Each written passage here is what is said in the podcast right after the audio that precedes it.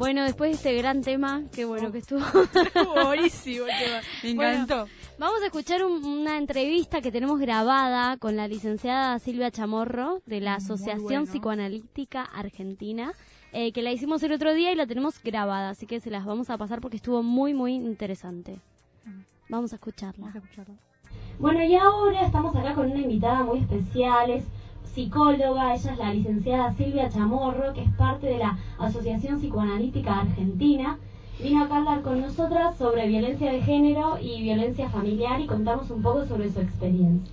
Hola Silvia, ¿cómo estás? Hola, ¿qué tal? Muchísimas gracias por invitarme. La verdad que es un honor estar aquí con ustedes. Ah, gracias. Bueno, eh, nosotros eh, estábamos pensando que es distinto, uno puede hablar mucho sobre violencia, pero desde el punto de vista psicológico, cuando estás con la persona, eh, la verdad que debes tener un montón de sabiduría y opiniones sobre el tema y que nos puedas contar un poco. Sí, eh, primero hay que tener en cuenta que es muy probable que siempre la persona que consulta es la que es víctima de violencia o es la que va a ser víctima de violencia, ¿no? A veces yo, eh, mi experiencia es en este momento en consultorio privado. Primero voy a hablar un poquito de eso y después voy a hablar en general de lo que a mí me parece que está faltando cuando uno quiere encarar el tema de cómo eh, intervenir en la violencia de género y en la violencia familiar. Yo creo que nos estamos olvidando de una parte, digamos, Mm. ¿no? Bueno, respecto al consultorio, puede ser que venga una paciente eh, que está en pareja y que el motivo de consulta no sea que se sienta violentada por su pareja, digamos, ¿no? Eh, puede ser eh, cualquier cosa, problemas en el trabajo, Ah, que está deprimida y no sabe por qué, etcétera, etcétera. A poco de andar, digamos, uno se da cuenta por situaciones que va contando que hay ahí como una relación un poquito difícil con, con su pareja, con el cónyuge, ¿no? Claro, o sea que la persona que va no, no está registrando esa violencia sobre sí misma. A veces no, o sea, eh, a mí la experiencia que yo tuve fueron eh, fue o algo que se fue construyendo durante el análisis que luego se le pudo poner el rótulo, bueno, mira, esto es violento, ¿no? Y eh, si no, lo que también he tenido pacientes que consultan a posteriori de toda la situación, o sea, una vez que ya suponte se han podido separar de la pareja. Claro. Pero no durante todo el lo álgido de la cuestión. Claro, ¿no? una vez que te separás de eso, por ahí podés identificar más el problema y cuando estás muy metido quizás no, no ves. Exacto, por ahí cuando eh, específicamente en esta persona con la que estoy pensando, ella venía con una pregunta de, y tengo dos, dos personas así por el momento, que se dicen, ¿cómo pude haber aceptado esto? ¿Cómo pude- Claro. ¿Dónde estuve yo durante todo ese tiempo? ¿no? Este, lo cual ese es un primer problema, ¿no? Porque estar en una relación violenta y no saberlo, eh, lo, a lo único que va a llevar es a que la situación eh, vaya complijan- complicándose y eh, se puede llegar a un extremo de la violencia física o la violencia psicológica que es es muy terrible también, ¿no? La persona o la mujer en este caso empieza como a dejar partes de su vida, digamos, de lo que hace a su identidad, dejan eh, la profesión, dejan, si hacen teatro, dejan teatro, si hacen baile, dejan baile, si hacen, en fin.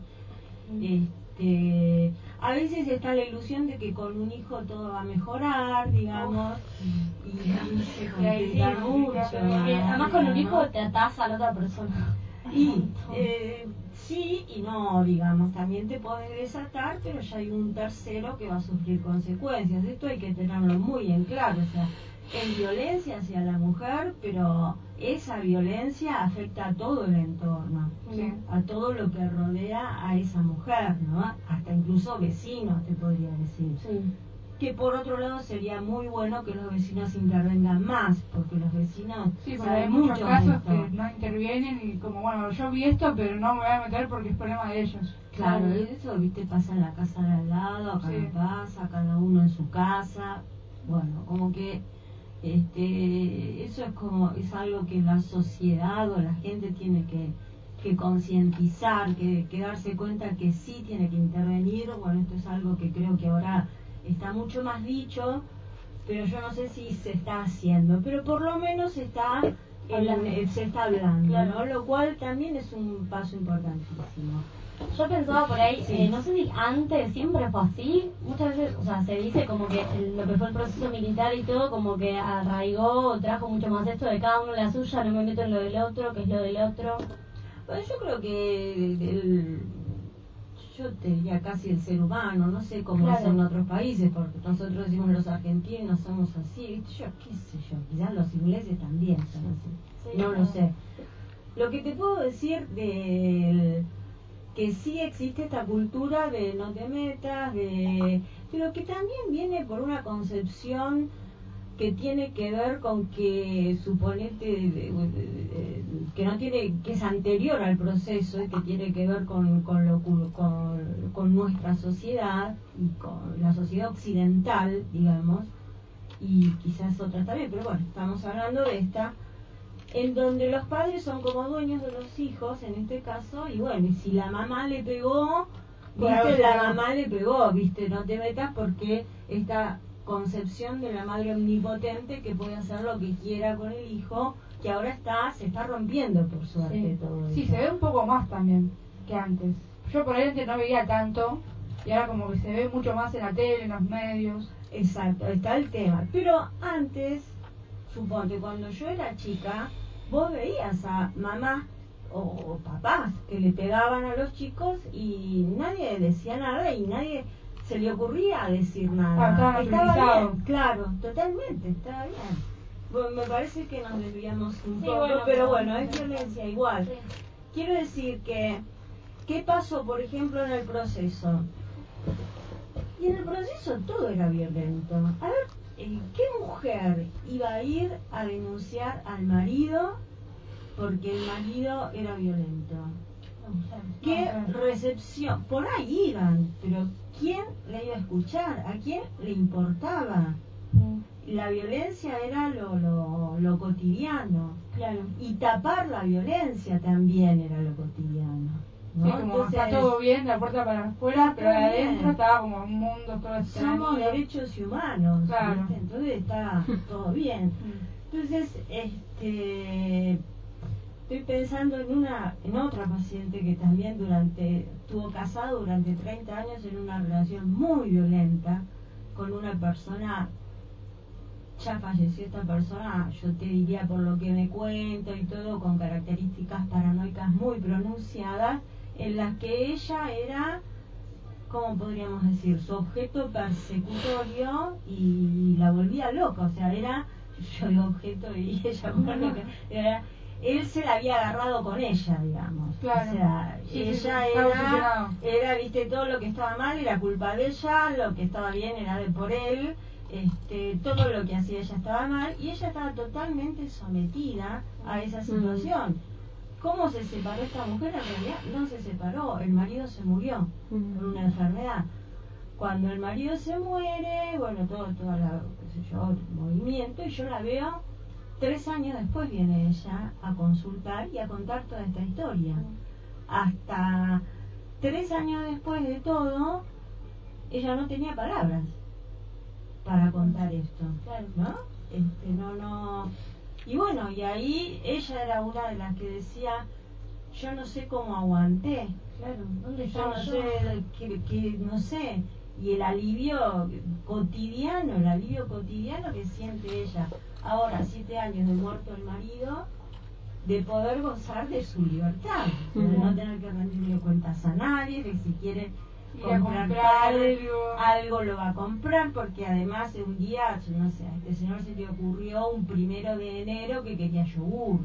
Entonces estuvieron todo el día dando vueltas en el lado. Sí, Claro, pero no, ¿por pero qué? son cosas muy locas. Sí, sí. Claro. Pero que no había nadie que le ponga un freno.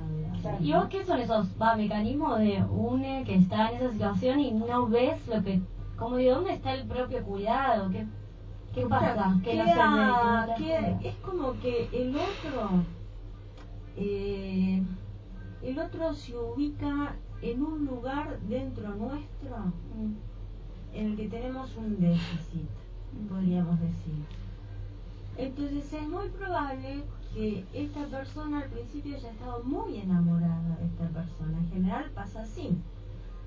Pero de este amor que, que es hermoso sentirlo, pero que es peligroso también, ¿no? Que si de quien vos te enamorás es una buena persona, bueno, genial, no vamos, pero si vos te enganchás con alguien y esa persona hace uso de este enganche que vos tenés, ahí va a estar complicado. Y va a estar complicado que vos te puedas separar porque ese otro te está completando en algo que te falta.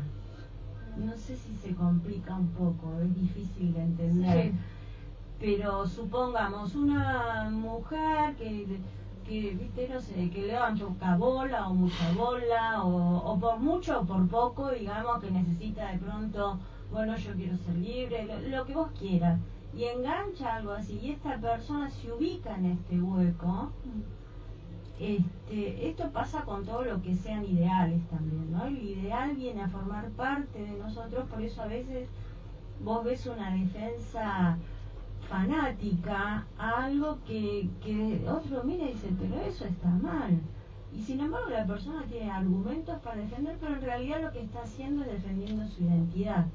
Que esto es lo más jorobado del asunto, ¿no? Este, bueno, es muy complejo, como, Sí. como ustedes ven. Eh, es difícil para la víctima separarse, es eh, para las personas que trabajan en violencia familiar y para los que escuchamos también, vos decís, desde lo común, ¿no? Decir, pero ¿cómo puede soportar esto? ¿Cómo vuelve? ¿Cómo esto? ¿Cómo lo otro? Y es este. Y bueno, y ese es un obstáculo muy importante. Hasta que la persona pueda fortalecer. No es una decisión, esto No, es no es voluntario. Claro, no es voluntario quedarse y no es voluntario poder irse. Va a ser todo. No va a decir, ah, yo mañana voy. ¿Cuántas veces lo escuchamos? Sí. Sí, no. Y no se van. Porque no pueden. O se van y después como vuelven Claro, a regresar en el mismo. Exacto, entonces para poder separarse hay que hacer todo un proceso de Sí. que, que no deja de ser dolorosísimo, pero lo tienen que hacer, no es fácil. Sí. Es, bueno, por lo que escuchamos ahora estamos como hablando del lado de la víctima de la situación, pero yo siempre pienso que si no habría violentos o la víctima no estaría, entonces el foco de la situación por ahí a veces se trata más en los medios de por qué estaba la víctima ahí, pero por qué se bancaba eso. No, porque el otro le pegaba. Claro. Claramente. Bueno, eh, me lleva justamente al tema que, que yo creo que es donde más, eh, donde todavía hay muy poco y no sé si nada, digamos, acerca de esto, que es el estudio del violento, conocer al violento, saber qué le pasa al violento. Ojo, no para disculparlo, ¿eh? No. sino para para saber eh, podríamos de qué está hecho hay mucha gente que que tiene padres violentos no por eso es violenta tiene otras cosas quizás después va a ser objeto de otro violento podríamos decir de maltrato. repetir el patrón. exacto o quizás es un violento pero sí la violencia está naturalizada ahí no yo creo que falta este eh, el estudio, saber y tener además, por ejemplo, está el tema este de la pulserita, Sí, ¿no? el botón. Que debe haber algunos que le dan bolilla, pero hay otros que no. O sea, que el tipo con tal de ir y matarla o lo que sea, salta a cualquier límite. Claro. Entonces ahí lo que falla es un estudio de qué tipo de persona tenemos. ¿Qué tenemos? Una persona que es una- un psicópata y que va a hacer lo que sea. O es una persona, supongamos, como esta paciente, como el marido de esta paciente, que está paranoico y que dentro de su delirio este, eh, engancha a la mujer y otras cosas. Entonces ahí hay distintas maneras de actuar. No puedes aplicar a todos el mismo método. No. Claro. A veces estos casos, cuando yo hablo de celos paranoicos, situaciones donde la patología de base es una paranoia, pueden terminar, como de hecho también conozco otro caso que me toca bastante cerca, en donde él la mata a ella, eh, tenían dos nenas, bueno, una tragedia, la mata, está dos años preso, le dan, eh, queda en libertad por, eh, por insanía, digamos. Claro, pero está, era, eh, no estuvo mal, porque el tipo estaba paranoico, entonces lo dejan en libertad y a los dos meses se mata.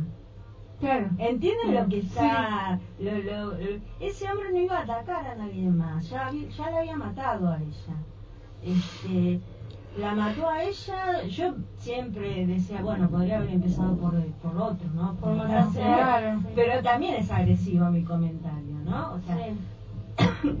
entonces, yo creo que es muy importante eh, para mí lo que algo que nos está faltando, no quedarnos con el con la imagen del hombre pegándole a la mujer con víctima y victimario, que de hecho lo son, Sí.